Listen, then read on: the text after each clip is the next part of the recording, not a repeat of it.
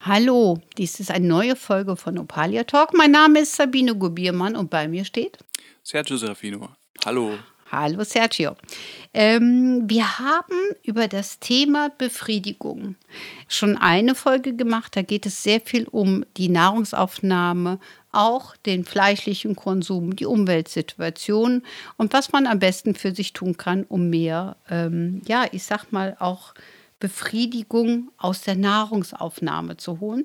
Dann haben wir einen Podcast gemacht, wo es nochmal sehr stark um das Thema Körper, Seele, Geist geht und äh, wir auf das Thema der Bedürfnisbefriedigung gegangen sind, weil es ist ja wichtig, dass wir in dieser Dreiheit wirklich eine Basis finden. So, also wir haben verstanden, dass wir über Lebensmittel gezielt uns mit guter Nahrung versorgen können. Da sind wir schon mal klar. Wir haben auch verstanden, dass unser Geist uns förderlich mit guter Nahrung versorgen können. Wenn ich irgendwas wissen will, gehe ich auf Google, gebe das ein, kann das nachlesen, kann mich mit Dingen auseinandersetzen. Das heißt, wir haben x Möglichkeiten, uns natürlich auch mit Informationen zu versorgen. Das tust du ja auch immer gerne. Ja, das muss ich auch äh, schon von Berufswegen häufig mal machen, ja. Genau. Ja, genau. Na, weil du ja auch in der Technik bist, das heißt, du musst ja auch gerade in der Technik immer wieder schauen, wo kriege ich meine Themen her. Ja, das stimmt. Also vollkommen. Mhm. Genau. So, und dann kommen wir natürlich auf die seelische Ebene. Und die meisten Menschen glauben, dass sie seelisch keinen Einfluss nehmen können. Das stimmt aber nicht. Ich habe ja eben gesagt, wir können mit Nahrungsaufnahme bewusst dafür sorgen, weil wir sind ja nicht mehr im Mittelalter mit Hirsebrei, ne, sondern wir gehen in einen Lebensmittelladen und können uns mit Lebensmitteln versorgen, die uns gut tun. Das liegt also an uns, auch wenn wir ein äh, kleines Budget haben, sind wir trotzdem in der Lage, uns gesund und auch wirklich reichhaltig zu ernähren. Dasselbe können wir wirklich auf dem geistigen Sektor, weil wir können uns mit so wahnsinnig viel Wissen versorgen, wie wir es möchten. Äh, das liegt also wirklich alleine an uns. Wir können auch in Kommunikation gehen. Alles Mögliche, was wichtig ist. Ja, auf jeden Fall. Und da fällt mir auch gerade noch dazu ein, äh, wo du das jetzt äh, ansprichst. Äh, das war mir vorher gar nicht so bewusst, aber jetzt, wo du gerade auf den geistigen Teil der Aufnahme, sag ich mal, äh, in uns äh, ansprichst, das hat ja auch viel damit zu tun, was zieht man sich so den ganzen Tag an Kram noch so rein? Ist das denn äh, überhaupt alles, ähm, ja, ich sag mal, ist so viel Entertainment, äh, erstmal muss es immer Entertainment sein oder ist manchmal vielleicht auch eine Doku vielleicht mal? Irgendwo entertaining und äh, mit weniger Action und nicht so schnellen Bildwechseln oder äh, dann gibt es noch andere Ebenen, dass man, mir fällt zum Beispiel häufig auch ein, äh, dass oder auf äh, in, in irgendwelchen Krimis, dass es da äh, quasi die Gewalt irgendwie nur noch äh, exorbitant irgendwie dargestellt wird und ja, da kann man halt auch die passenden äh, Formate vielleicht gegebenenfalls für sich wählen. Ne? Also, da sind wir aber schon bei einem Thema, da hast du einen Riesensprung gemacht. Das ist ja, aber auch stimmt. richtig, ja. Weil ähm, es geht nämlich um die Emotionen. Also, nochmal, wir können uns alles Wissen aneignen, was wir letztendlich haben möchten. Das können wir übers Internet, das können wir über Doku-Soaps, wir können, äh, Doku-Ebenen, Entschuldigung. Ähm, wir können sehr viel Wissen heutzutage erlangen. Ähm, aber wenn wir emotional nicht in einem Gleichgewicht sind, wenn wir uns emotional nicht im Gleichgewicht befinden, dann brauchen wir viele äh, Kompensationsmöglichkeiten. Das ist zum Beispiel dieses Trash-TV, was wir teilweise haben, was in Nachmittagsbereichen läuft. Es ist wirklich so, dass Menschen von den eigenen Problemen sich ein bisschen ablenken lassen, indem sie, äh, ich sag mal, eine gespielte Gerichtsverhandlung sehen.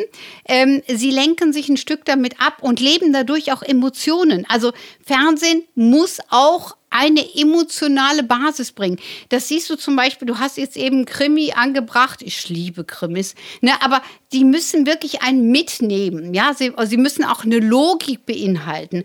Also ein Krimi, der an den Haaren herbeigezogen ist, äh, was man nicht nachvollziehen kann, was der Autor den einem wirklich damit mitteilen wollte, das ist natürlich schwierig. Das ist jetzt aber auch in unserem Podcast. Das heißt, wenn man das hört und wir würden nur hin und her springen und wir hätten keinen wirklichen Faden, ähm, dann würde der Zuhörer auch sagen, sag, hören Sie, was machen die beiden da? Ne? Ja, durchaus, auf das, jeden Fall. Das, ähm, ja. Ja. Hm. Das darf man nicht vergessen. Ja. So, aber es geht sehr, sehr viel um Emotionen. Weil wenn ich emotional frei bin, dann kann ich mich mit allem Möglichen auseinandersetzen. Habe ich aber emotionale Probleme, dann ist meine Fokussierung unheimlich äh, gefangen genommen. Also wenn jetzt zum Beispiel, ich sage als Frau, ich hätte jetzt ein partnerschaftliches Problem, äh, was ich mit meinem Mann nicht geklärt hätte, dann würde mich das so belasten, dass ich jetzt nicht mal eben locker flockig mit dir hier vor dem Mikros stehen kann ähm, und einen Podcast äh, servieren könnte, weil ein Teil in mir, mindestens ein Teil in mir, die Fokussierung auf die Problematik hat. Unser Wunsch ist, dass wir frei sind. Ich gebe dir jetzt noch mal eben ein Beispiel, aber natürlich nicht nur dir, sondern unseren Zuhörer. Wenn du eine Prüfung vor dir hast, wo liegt dein Fokus?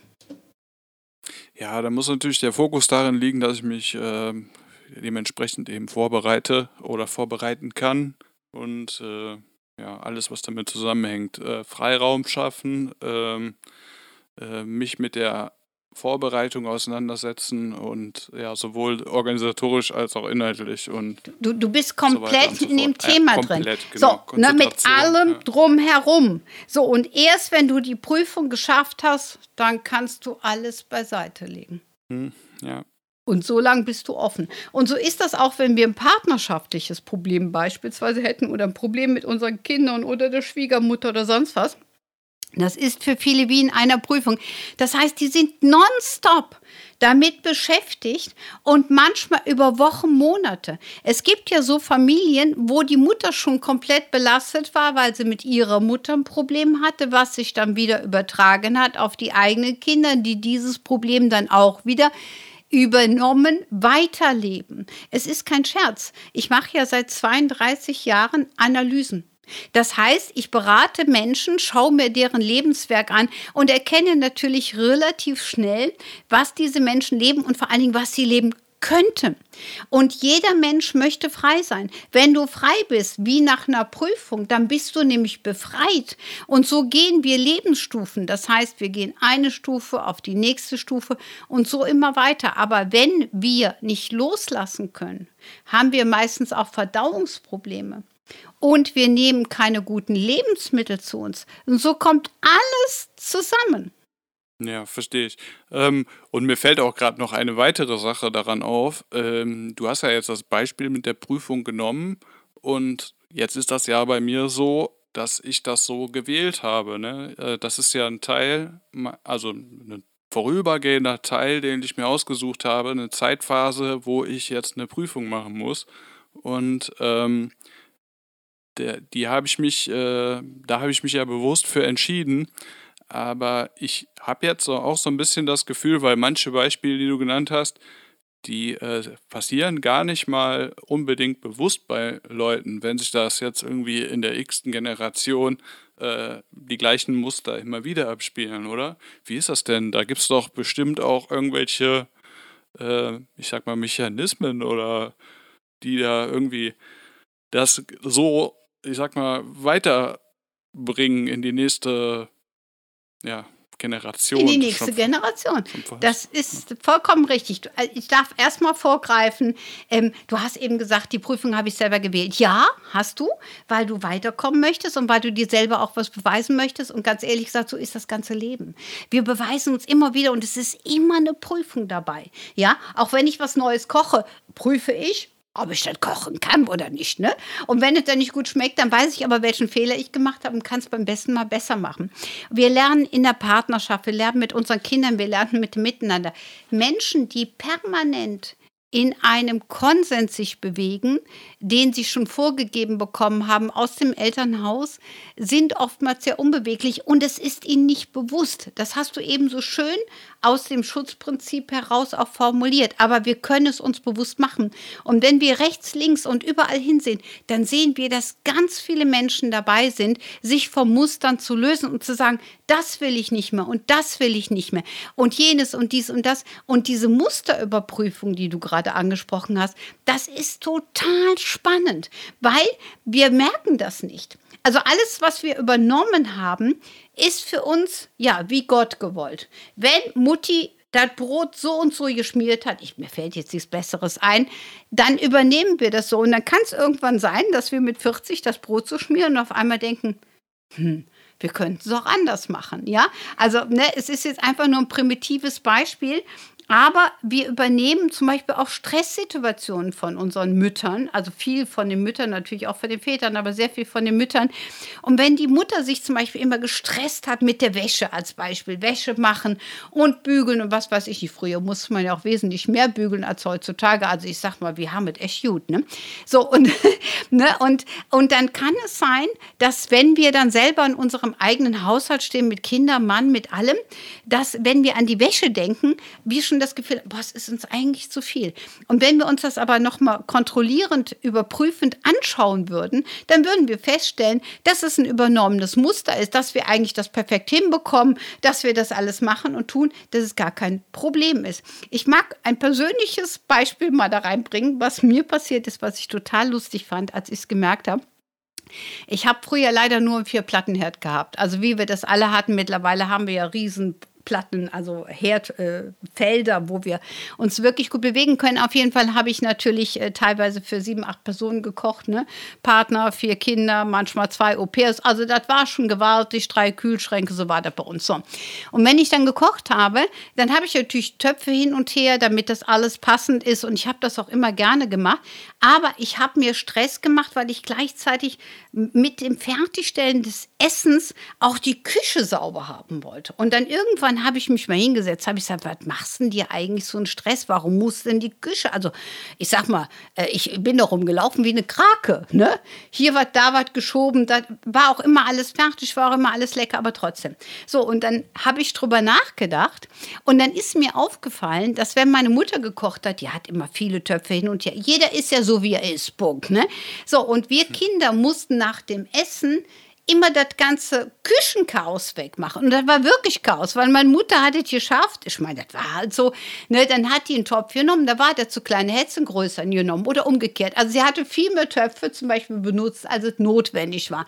Und wir Kinder waren natürlich nicht begeistert, wenn wir nach dem Essen, was man ja auch gerne verdauen möchte in Ruhe, dann in die Küche gehen mussten, um das ganze Chaos zu bereinigen. So. Und damit mir das nicht passiert, habe ich das selber direkt weggemacht. Ja? Ähm, und das ist mir nicht bewusst geworden. Ich habe nur den Druck gespürt, dass ich irgendwie in einer Geschwindigkeit immer alles weggeräumt habe. Habe natürlich dann schallend in der Ecke gesessen. Habe ich gesagt, naja, ich bin ja alt genug. Ich kann ja heute entscheiden, wann ich es wegmache.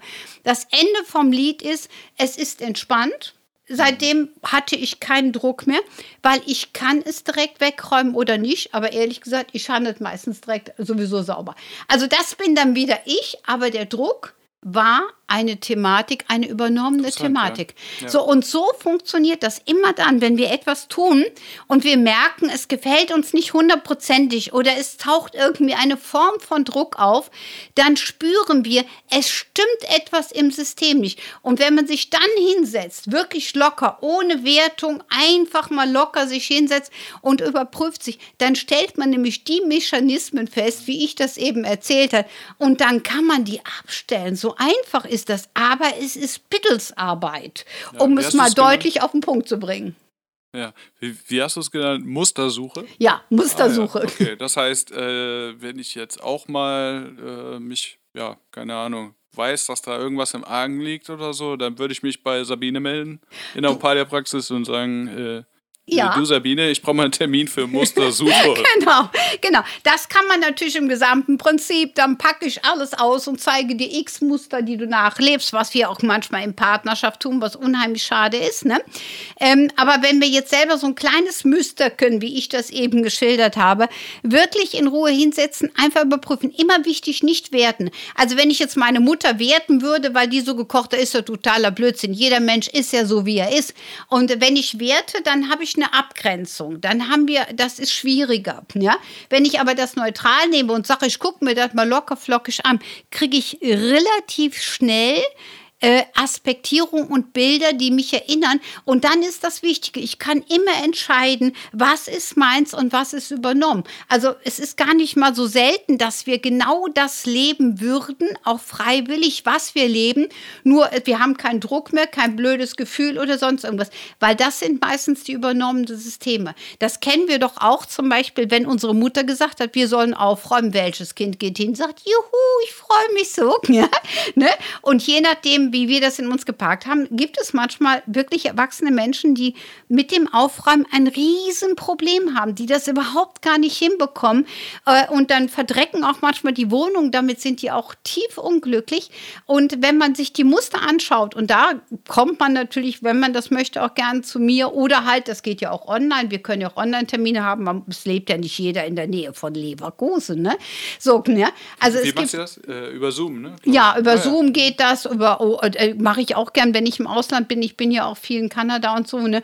WhatsApp-Video oder so. Also soll jetzt keine Werbung sein, aber es gibt viele Mechanismen und Möglichkeiten und die wird es auch noch mehr geben, äh, wo man das nochmal hinterfragen kann. Ich kann das natürlich neutraler sehen, äh, wenn es sich gerade so um ein großes Thema handelt. Aber wir haben auch viele kleine Themen und manchmal ist total süß, ne? äh, wenn wir uns dann erinnern und manchmal äh, holen, machen wir auch Dinge dann bewusst, ja. Also wie zum Beispiel das Plätzchenbacken für mich, das weihnachtliche Plätzchenbacken kenne ich aus meiner Kindheit und das gehört für mich dazu. Also und jedes Jahr stehe ich eigentlich da, ja, auch mit meinen Schwiegertöchtern und sage, boah, wir können ja auch mal im Laufe des Jahres backen. Man muss ja nicht nur, also Plätzchen rede ich jetzt, ne, man muss ja nicht nur das Weihnachtsgebäck ne, Ende November, Anfang Dezember traditionsmäßig, ja, Weihnachten ist sowieso kein Plätzchen mehr da, sind alle schon wieder weg. Aber ne, man könnte es ja auch im Laufe des Jahres tun. Ja. Und dann passiert es trotzdem nicht. Warum? Weil ich es nicht im Orbit habe. Würde ich es mir wirklich mal in Orbit setzen, würde ich es wahrscheinlich tun. Oh. So ist das. Also das heißt, Das wir haben Äh, Muster Plätzchen. genau. Also wir haben viele Möglichkeiten, uns auch dementsprechend darzustellen. Worauf ich aber wirklich hinaus möchte, ist, äh, es geht um das Thema der Sättigung und Befriedigung. Wir müssen immer mal wieder, also müssen ist jetzt ein bisschen schwierig, aber wir sollten immer mal wieder uns überprüfen, was brauchen wir? Äh, sind wir zufrieden mit unserem Leben? Sind wir gesättigt? Fühlen wir uns irgendwo leer oder sind wir ausgeglichen? Wir können uns so viel geben, wenn wir es möchten. Und ich weiß, dass du das auch tust, dass du dich überprüfst oder du setzt dich noch mal einer Prüfung, einer Ausbildung aus, weil du einfach das haben möchtest. Ja, durchaus. Also einfach nur, man mu- muss dann einfach auch gucken, was, was passt oder wo wird Platz frei und äh, also ja, sei es jetzt zeitlich oder sei es bedarfstechnisch. Ähm, also ja, manchmal braucht man ja etwas äh, für, weiß ich nicht, eine neue, eine neue Stelle oder so, jetzt beruflich gesehen, ne? Oder ähm, man hat dann ge- gewissen Bedarf, für, um eine Stelle besetzen zu können. Oder man denkt sich, ähm, ja, das ist einfach ein Teil von, von meinem äh, von meinen beruflichen Eckdaten und das gehört mit dazu. Ich muss mich weiterbilden, ich muss mich fortbilden. Es, Äh, ist, es ist auch eine ist ja auch Provokation. also das heißt, du provozierst dich ja. Du, Ja, du schon. forderst dich heraus. Ja, das kannst du aber auch nur, lieber Sergio, wenn du geistig klar bist. Ja. Wenn du jetzt zum Beispiel, ich sag mal, äh, ähm, ich weiß ja auch, dass du in der Lebensmittelbranche gearbeitet hast, wenn du aus Trotz, weil du da nicht mehr drin sein möchtest, weder jemals noch kochen würdest und versuchen würdest, als Kompensation einen anderen Berufsbereich, hätten wir eine ganz andere Konstellation, oder? Ja, mit, mit Sicherheit. Also das macht keinen Spaß und ähm, da möchte man dann auch, ja, das ist dann eine Trauer darin zu ar arbeiten zu müssen und dann kommt auch ein anderes Ergebnis dabei raus. Auf jeden Fall. Und ich muss auch gerade noch etwas ähm, dazu sagen. Ich hoffe, mir fällt das jetzt noch wieder ein. Du hattest da gerade was genannt. Ah ja, genau. Und zwar, du sagtest ja auch eben, dass es darauf ankommt, äh, dass es geistig darauf ankommt, äh, dass man irgendwie da äh, für bereit ist oder dazu bereit ist. Und äh, ich sehe das auch so. Ähm, jetzt solche Dinge wie eine Fort- oder eine